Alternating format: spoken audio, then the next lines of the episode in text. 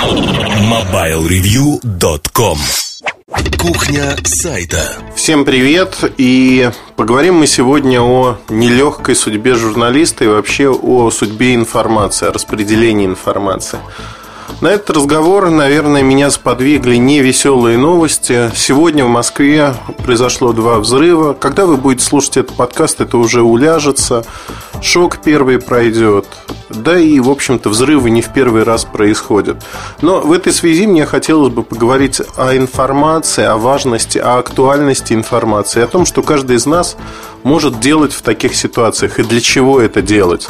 Потому что я столкнулся с тем, что некоторые люди вели себя как ну, я не знаю, как слово это подобрать, откровенные такие информационные гопники, которые смеются над происходящим, а, засоряют информационное пространство своими даже не мыслями, а просто, вот знаете, выходками, когда пишут на стене «здесь был Вася» или делают что-то другое.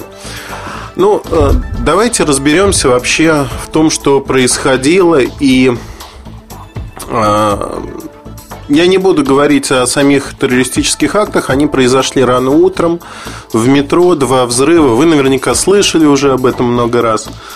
Как начала распространяться информация? Давайте проанализируем, где она появилась впервые, как она появилась впервые. И вот тут очень для меня было интересным несколько моментов. Как отреагировали официальные телевизионные каналы, радио, другие, скажем так, СМИ, в том числе Твиттер как социальные СМИ, журналы, блоги. Э, Перво-наперво. А, взрыв, который произошел около 8 утра, в 7 с копейками. Фактически информация на Первом канале появилась уже через час через один час. Это супер быстро. То есть для телевидения это действительно крайне быстро. Но информация об этом в Твиттере появилась уже через 20 минут.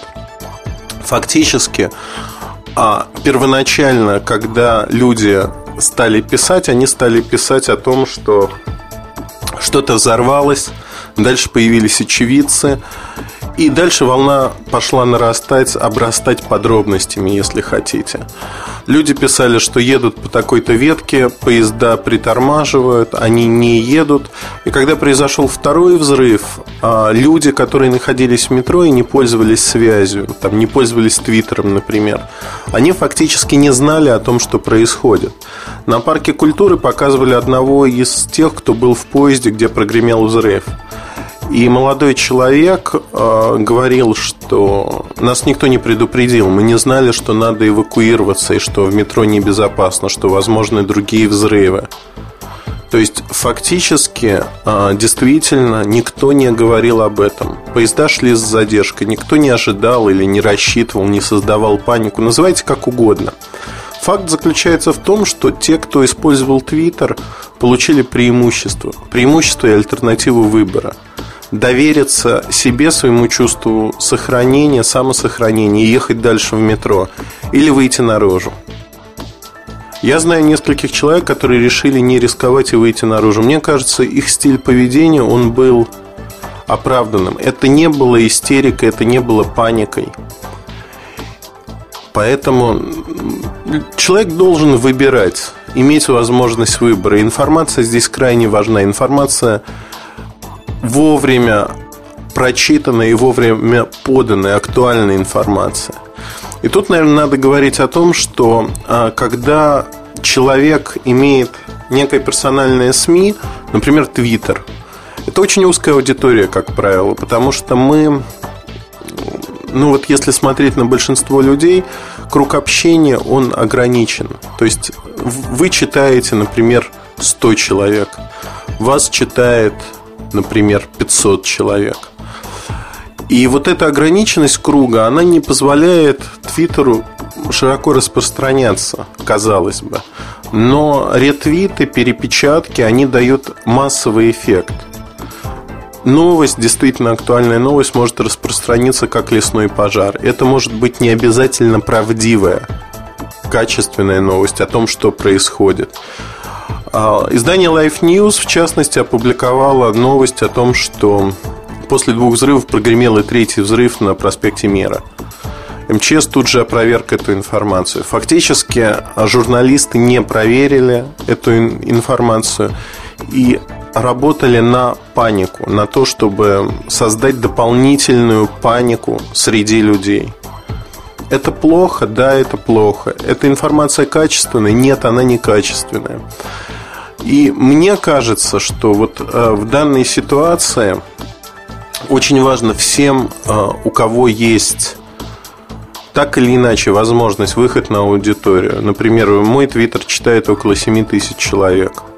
Вместо того, чтобы заниматься своими делами, не праздного любопытства – я прямо с утра а, с 8.30, как мне позвонили и спросили, здоров ли я и все ли со мной в порядке, мои родственники, я сел а, для того, чтобы отслеживать ситуацию. Увидел, что ситуация... На тот момент поиск по блогам а, в Яндексе давал уже порядка 4000 ссылок. Боюсь обмануть вас, но информация распространялась очень быстро. Это был и Twitter, и Live Journal – Э, на глазах каждые 10 минут прибавлялись странички.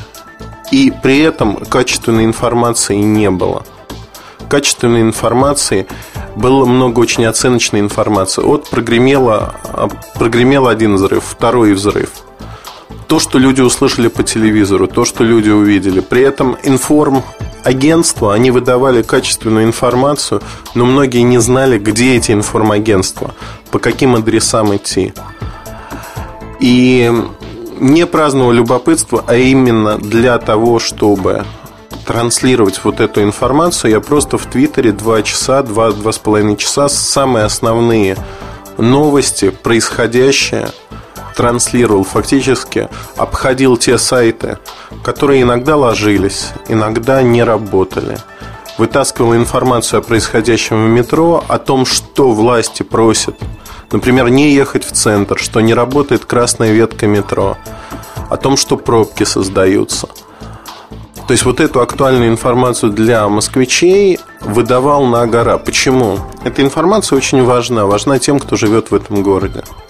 Важна тем, что а, вы могли рассчитывать поехать на работу в центр на метро и фактически попасть в огромную пробку вы могли создать дополнительные трудности. То есть а, в таких ситуациях столпотворение, толпа, она не нужна, она излишняя. И чем больше людей возьмет на себя, я называю это очень просто, социальная ответственность. Вот чем больше людей возьмет на себя социальную ответственность, взять смелость и сказать, вот а, у каждого свое рабочее место, у каждого свой фронт работ, если хотите. Ну, вот как на войне, у каждого свое расстояние траншеи, свои два метра, которые надо защищать. Вот у человека, который имеет свой блог, имеет некую аудиторию, этот фронт проходит по его блогу. Он должен и обязан просто извещать свою аудиторию, извещать тех людей, которые его читают, о происходящем в том или ином виде, если у него есть такая возможность. Если вы сидите где-то на Канарах и совершенно не знаете, что происходит в Москве, это нормально. Если у вас нет времени, потому что у вас болеют дети, и вы занимаетесь с ними, это тоже нормально. Но если вы можете пожертвовать несколькими часами своей жизни для того, чтобы просто транслировать самую важную информацию о происходящем, то вот это, на мой взгляд, намного лучше. И я приведу еще один пример. Когда я написал про то, что таксисты начали брать неимоверные деньги за проезд, с Комсомольской в частности, и предпочитали ездить на короткие расстояния, а сразу пошла волна возмущения, что вот там таксисты, еще что-то. Через некоторое время а, был написан твит по рекомендация одного из моих читателей о том, что а напишите, вас читают, что пусть люди подвозят других людей, тех, кого увидят, подвозят по дороге, чтобы рассосались пробки. Вот казалось бы, да, нормальный человек подумает и скажет, ну вот люди же, они сами соображают, они сами решат, что вот я подвезу этих людей или не подвезу. Они сами разберутся как-то с этим. Зачем об этом писать? Вот не скажите, потому что зачастую внешне, вот не хватает внешнего посыла. Не потому что Ильдар Муртазин написал, любой человек может написать, которого вы читаете и считаете, что считаете его мнение для себя ценным, скажу так. То есть некий внешний посыл, точка отсчета, если хотите, что вот это можно и нужно делать, это должно делать. Я ни в коем случае сейчас не хочу приписать на свой счет какие-то свершения и прочее. Абсолютно нет. И а, вот то, что я рассказываю, я пытаюсь вам показать, как вести себя в такой ситуации, если у вас есть блог или некая социальная медиа. Понятно, что э, я говорю о персональном блоге или медиа. Если бы на Mobile Review начали выходить апдейты о том, что происходит в московском метро, это выглядело бы, ну, по крайней мере, странно, потому что аудитория не пересекается. В то же время таргетировано для русскоязычных читателей Твиттера это был правильный формат, люди читали с телефонов – люди понимали, люди давали информацию, и то, что происходило, в общем-то, на мой взгляд, было правильным, когда люди делились этой информацией. Паника возникает в моменты, когда нет информации, люди не знают, что делать, люди не знают, что происходит. Знаете, так бывает на войне, когда идут очень большие затяжные бои, и кажется, что вот весь мир рушится, и что если вот дрогнул ваш участок, дрогнули люди вокруг вас, возникает ощущение, что все пропало. Фронтовики э, очень часто, два моих деда, они рассказывали, что бывали ситуации, когда люди не знали, люди не понимали, э, не владели информацией. И зачастую вот шел бой, рота начинала терять людей. И фактически все видели, что вот не удержит, не продержится. И возникало ощущение, что раз мы не продержались, то и рядом тоже не продержится. И что вот фронт поломали, прорвали. А на самом деле это локальный перевес. Если бы информация была и было понятно, что вот надо выдержать еще чуть-чуть, было бы намного проще. Информация – это залог успеха всегда, в любом деле. В кризисных ситуациях информация крайне важна и нужна.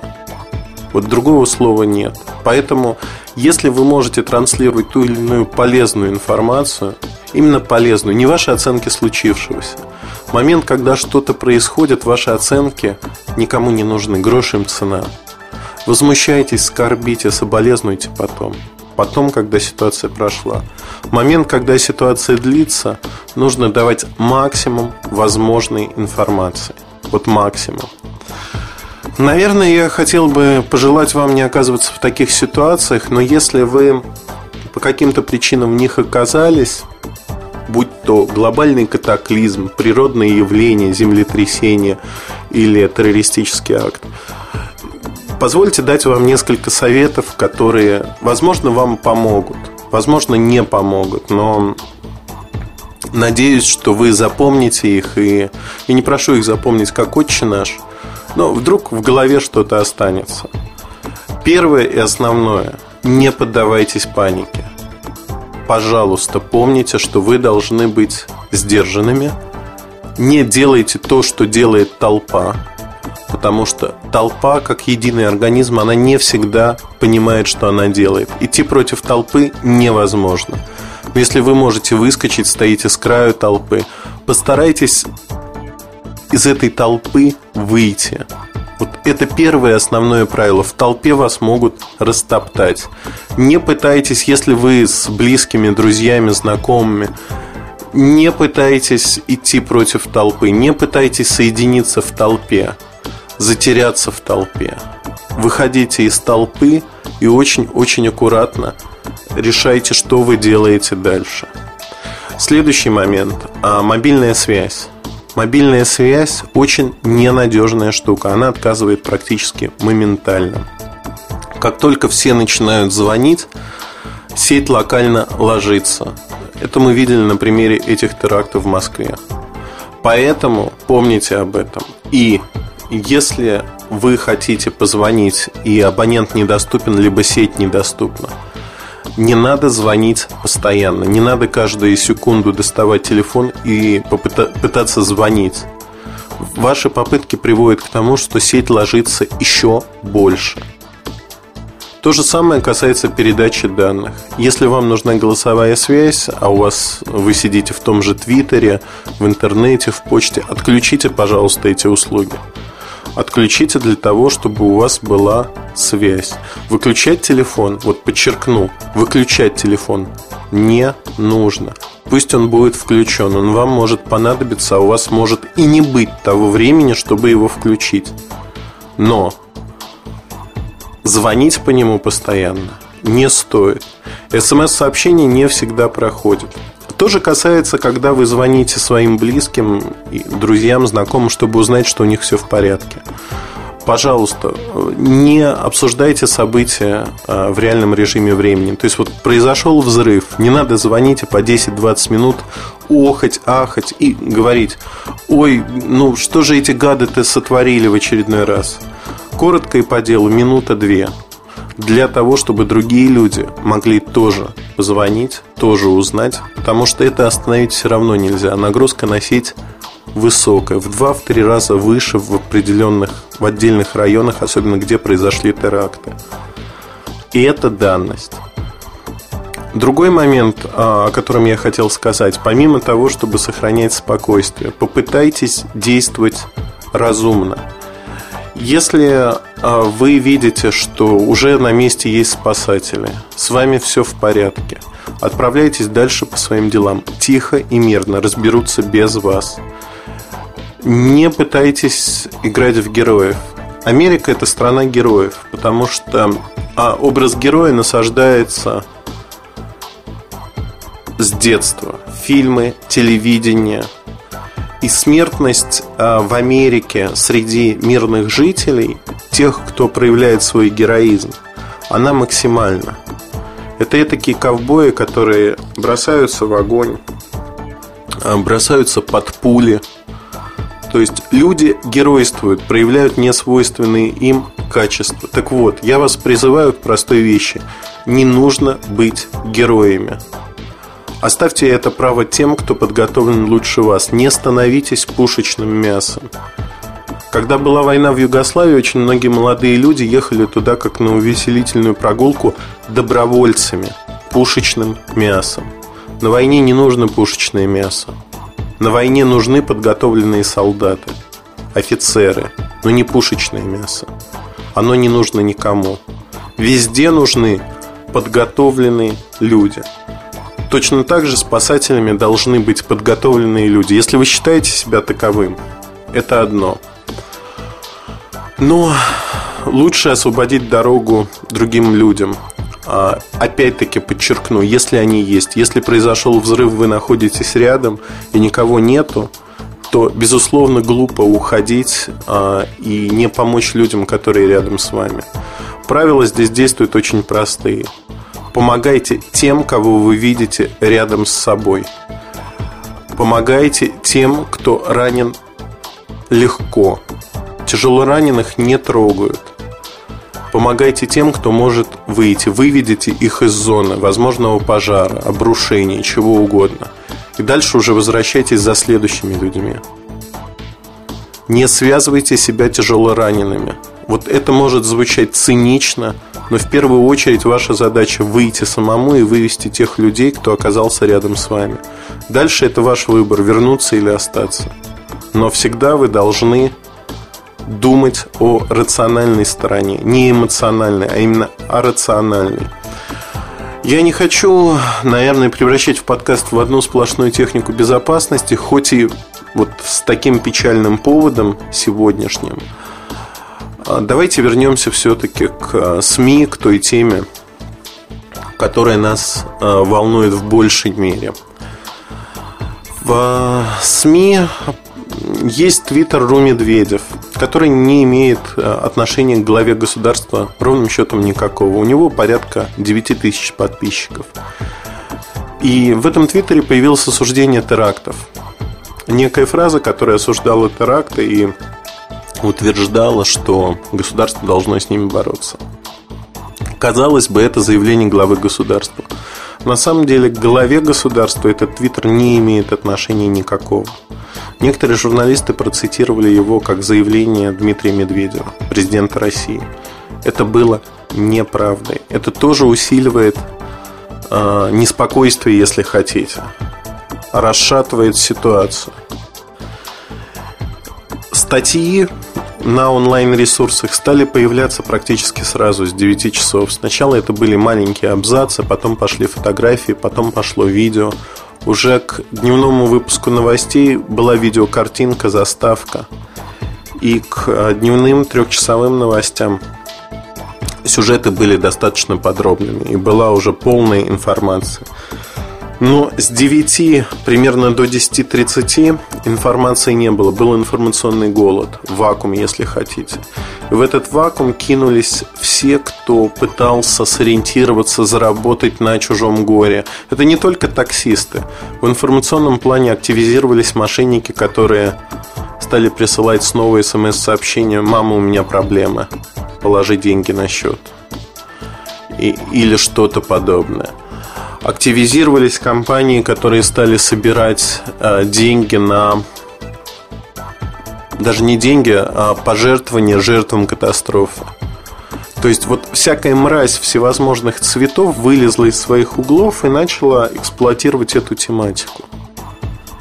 И информация о том, что это происходит, она крайне важна, потому что люди в шоковом состоянии, они могут перевести совершенно спокойно 100, 200, 300 рублей – счет пожертвований и считать, что они помогли этим людям.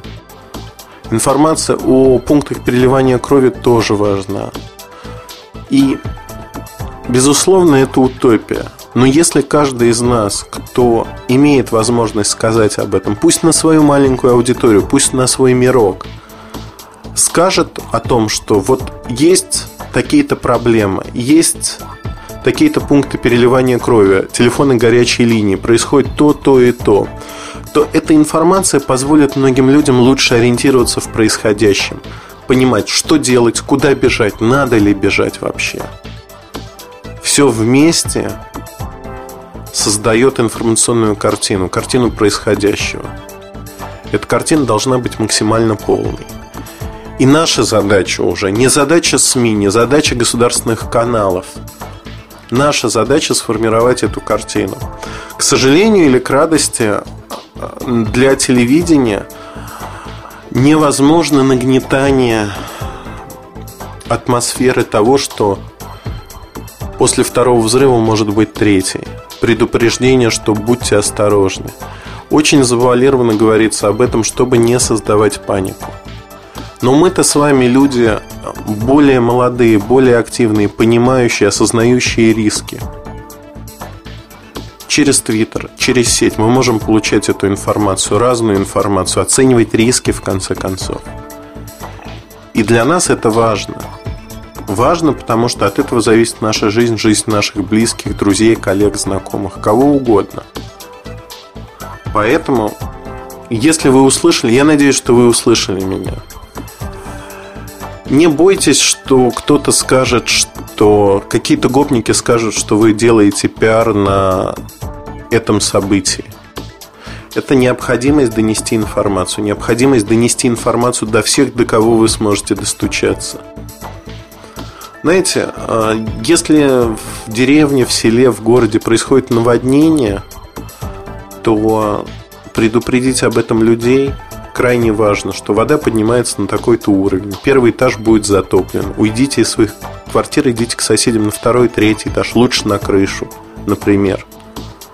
Если это происходит ночью, надо стучаться во все двери.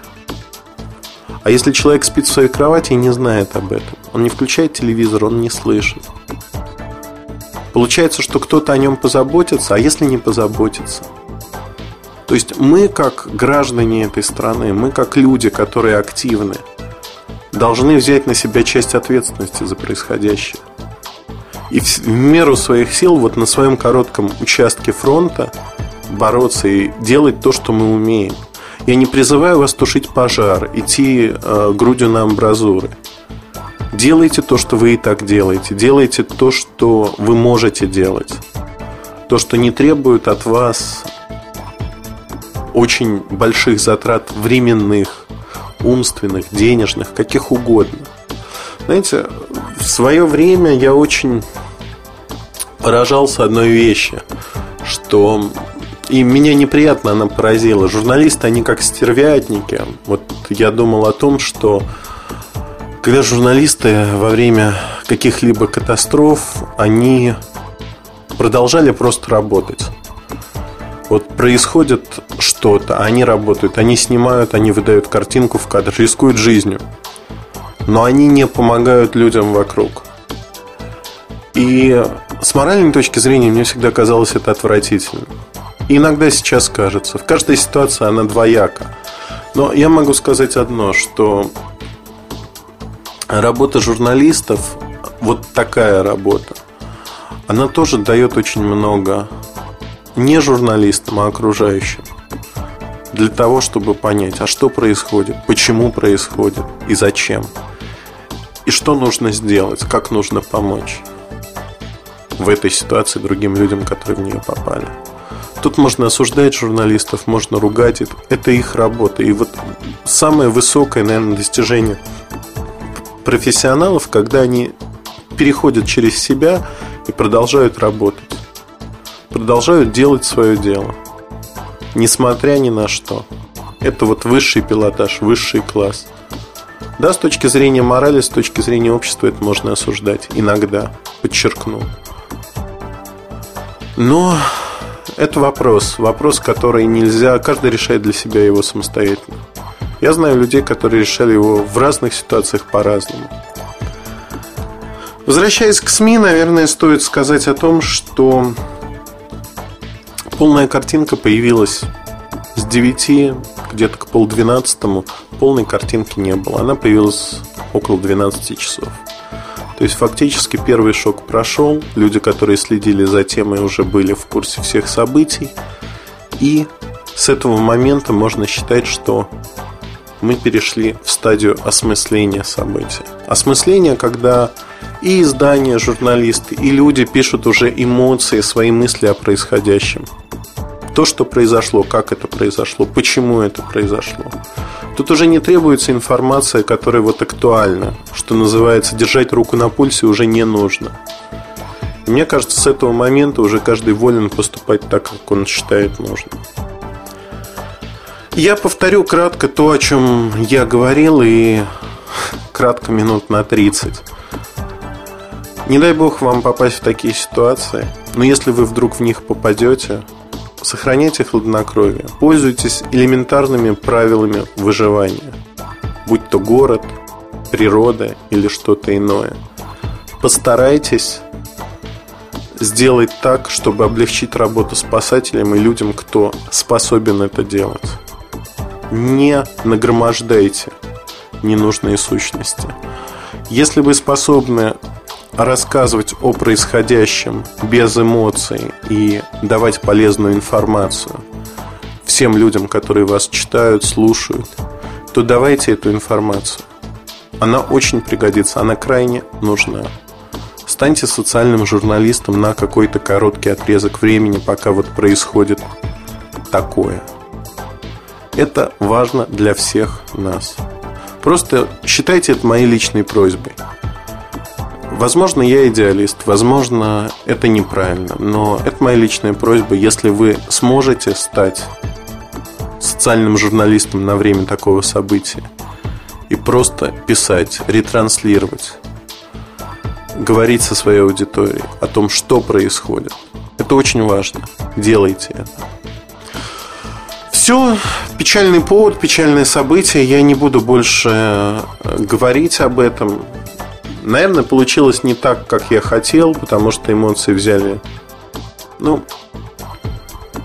честно признаюсь, это нелегкая тема для меня во многих смыслах. Я даже думал, писать или не писать об этом подкаст. Потом решил, что надо записать, потому что меня это действительно трогает. Вот без, всякой, без всякой патетики, пафоса. Меня это задевает, меня это трогает во всех смыслах. Я, возможно, выскажусь еще несколько раз об этом в том или ином виде.